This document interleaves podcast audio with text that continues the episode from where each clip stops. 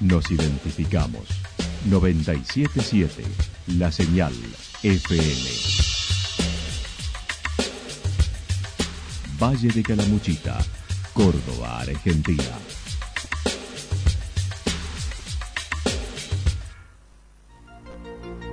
El más completo resumen de las noticias de la región, encontralos todos los días a las 12 y 30, a las 16 y a las 22 horas. Panorama de Noticias. Por la 977, la señal FM nos identifica también con las noticias.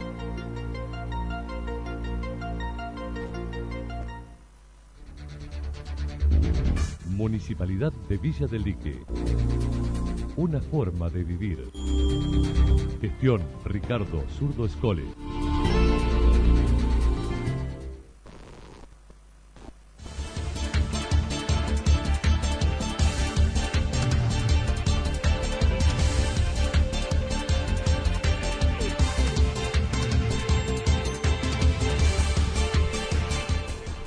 A esta hora hacemos un repaso por la información regional a través de los títulos. Visita de autoridades nacionales en el departamento de Calamuchita. El Consejo Deliberante de Villa Yacanto con dos nuevas ordenanzas. No existe falta de gobernabilidad. Puesta en valor del Museo MEB en Santa Rosa. La actualidad en síntesis. Resumen de noticias regionales producida por la 977 La Señal FM. Nos identifica junto a la información.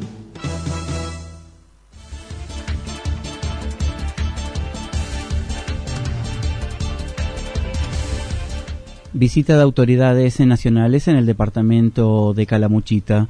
Según el jefe comunal de la Cruz, Mauricio Jaimes, las autoridades deben salir a visitar las localidades para ponerse en contacto con las diferentes necesidades de los pueblos.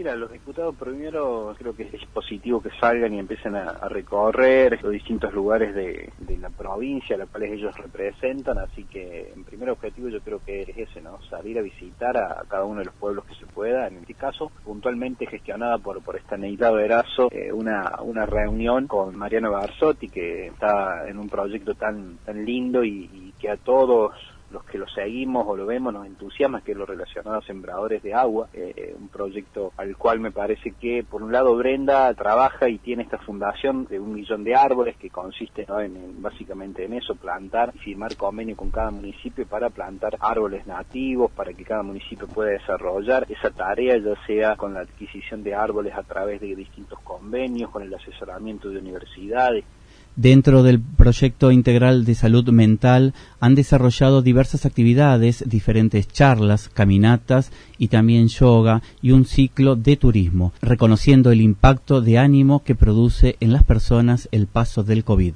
Uno de esos talleres de charlas estaba relacionado a salud mental, a hablar de la salud de manera integral con profesionales de nuestra localidad, con los beneficios que tiene para la salud las actividades deportivas. Otras de las actividades estuvo relacionada a un ciclo turismo, que también, como te decía antes, lo hicimos en un lugar relacionado, en un lugar eh, en contacto con el medio ambiente, con el entorno natural, con todos esos recursos hermosos que tenemos en la cruz se encuentran también en la construcción y descubrimiento de senderos para realizar senderismo, descubriendo cascadas y canales de más de 100 años que aún los lugareños no saben cómo y quiénes los han hecho por decirte, estamos construyendo un sendero, eh, en realidad descubriendo, porque si te voy a decir construyendo significaría que pone la mano el hombre para hacer algo nuevo, no, y en realidad estamos haciendo limpieza, desmalezado de, lo que realmente son malezas que hay en, el margen de, los ríos y arroyos, para descubrir un sendero que la gente pueda practicar senderismo en un sendero nuevo, o sea, le, proponemos eso a la gente, llevarlos a un sendero nuevo, donde también tiene su historia, sus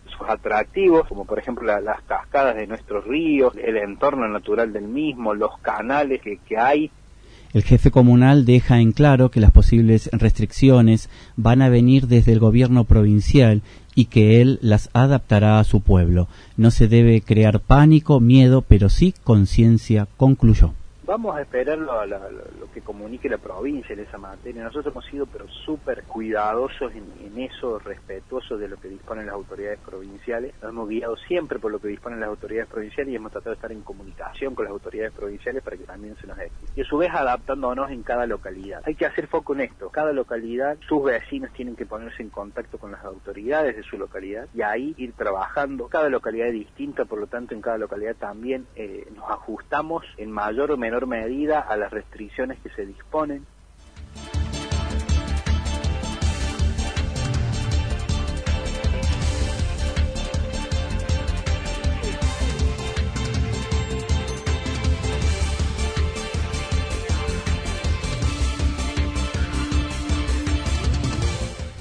El Consejo Deliberante de Villa Yacanto, con dos nuevas ordenanzas, no existe falta de gobernabilidad.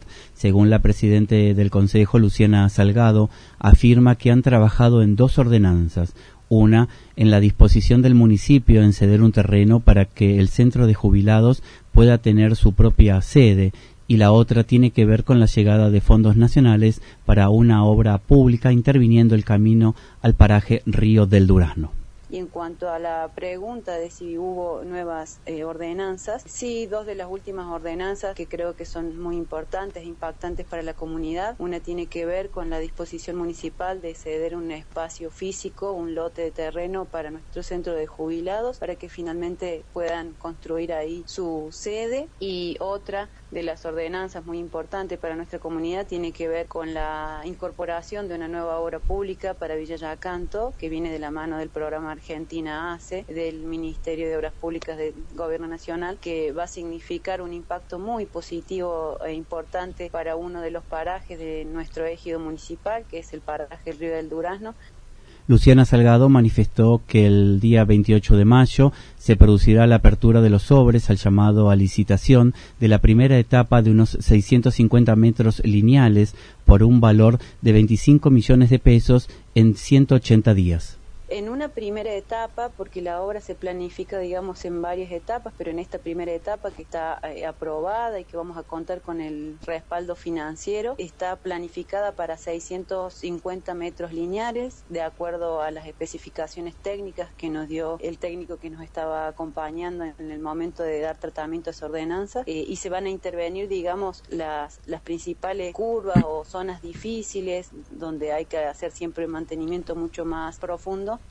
en torno a las eh, declaraciones del tribuno de cuentas por la minoría, el señor Lucas Harman, negó la presidente que haya falta de gobernabilidad del municipio y acerca de la denuncia dijo desconocer el texto de la denuncia ya que nunca llegó al Consejo. Mire Esteban, en primer lugar, diciendo al 100% en cuanto a que haya falta de, gobernabilidad. El municipio se ocupa permanentemente de brindar servicios y prestar la atención a todo lo que se requiere y a las cuestiones que surgen día a día. Si quiere un claro ejemplo de eso es eh, el cuidado que estamos teniendo en salud y esto de cero caso positivo de COVID en Yacanto. Se ha contratado a la empresa para Bachasca que inició en diciembre del año 2020 hasta octubre del 2021 para cubrir a la población no solamente en asuntos de COVID, urgencia y emergencia, sino también en atención en consultorio durante seis días de la semana, toda la mañana admitió que el Consejo solicitaron trabajos en comisión de la ordenanza del año 2006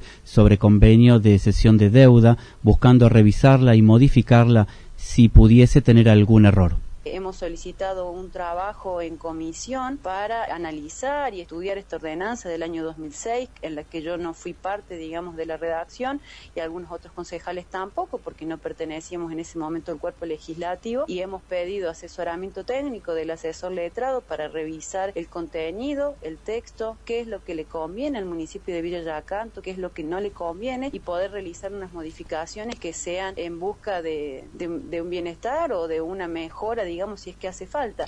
Luciana dijo, es impropio hablar de venta fraudulenta cuando no hay documentación al respecto.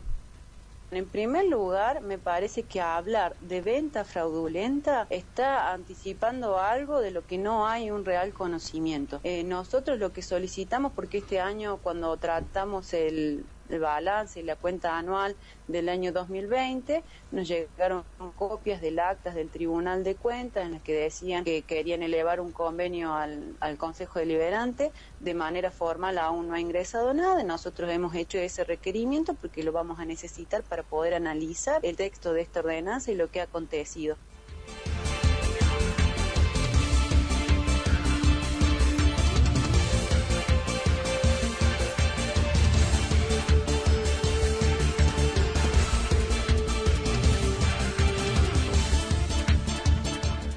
Puesta en valor del Museo MEP de Santa Rosa. Ayer en el Día Internacional de los Museos se dejó inaugurada la puesta en valor del Museo Estanislaos Baños.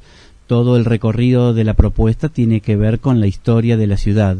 Analía Signorile, profesora de historia e investigadora histórica, trabajó en el, en el guion museológico con los textos de diversos espacios desde los orígenes de Santa Rosa hasta su fundación.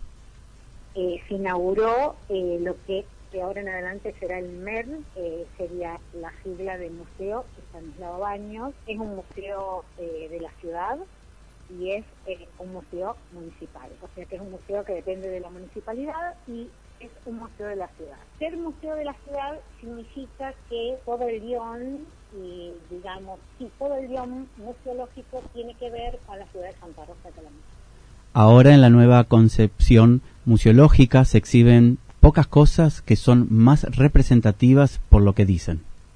En todos los museos eh, hay un guion museológico y uno museográfico. Yo colaboré eh, con Mónica para hacer todo el guion museológico, que sería los textos. Cualquier persona que estamos invitando en este momento, de Santa Rosa o turista, va al museo, se va a encontrar con distintas salas, por decirle, que en este caso no son salas, sino son espacios, donde van representando la vida de Santa Rosa desde los orígenes, o sea, desde la megafauna y de los primeros este, grandes animales del Córdoba y así se va transcurriendo hasta llegar el momento de la, del origen o fundación, como algunos le dicen, del pueblo. Y el, el guion museográfico es muy interesante, eh, también muy profesionales, los las señoras que lo hicieron, porque tiene que ver con luces, colores, espacios, vitrinas, bueno, la manera de colocar las piezas, todo tiene como un sentido. No se modificó lo edilicio, sí en cambio lo guionado, que es lo cronológico. Desde lo edilicio no se modificaron los espacios, porque Gabriela trabajó, trabajó con con divisorio, que creo que tienen que ser de distintos materiales, que van dividiendo el, espacio es exactamente el mismo, además tiene, tiene todo lo que se necesita por lo menos en esta etapa de este trabajo. Sí, lo que cambió es que, digamos, todo lo que está guionado está hecho de una manera cronológica y vamos pasando desde la megafauna a los aborígenes, de los aborígenes a la colonia, de la colonia a los inmigrantes. El criptodonte es el principal atractivo del museo la principal pieza, digamos, la perlita, es el gliptodonte, porque el gliptodonte es el único que hay en todo el país que es se, pudo em, desde lo paleontológico recuperar en más del 90%. Entonces, eh, em, digamos, es muy interesante desde ya para cualquier persona que le guste la megafauna, pero muy interesante desde la parte de investigación, para venir a trabajar desde, desde los investigadores a este lugar con respecto al gliptodón. Y bueno, no tiene gran cantidad de piezas, son bastante pocas las piezas, pero con el tiempo se, con el tiempo se va a ir como mostrando diferentes otros aspectos, de porque el objetivo es mostrar la identidad de Santa Rosa. El museo estará abierto todos los días, menos los lunes, de 9 y 30 a 12 y 30 y por la tarde de 16.30 a 19 y 30 horas. Está ubicado en la calle Humberto Salgado, esquina Corrientes.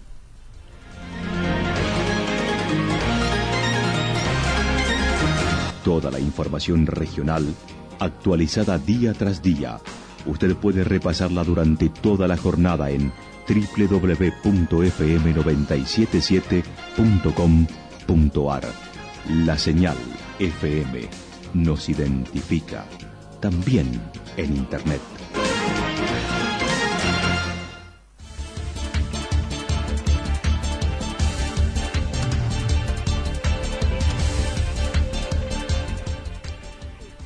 El pronóstico para lo que resta de la jornada nos indica templado, totalmente nublado, con viento soplando a 13 kilómetros por hora del nor-noreste. Para mañana jueves, llovizna por la mañana y lluvia por la noche, con una temperatura mínima de 15 grados y una máxima de 18, con poco cambio de la temperatura. Datos proporcionados por el Servicio Meteorológico Nacional. Municipalidad de Villa del Lique. Una forma de vivir. Gestión Ricardo Zurdo Escole.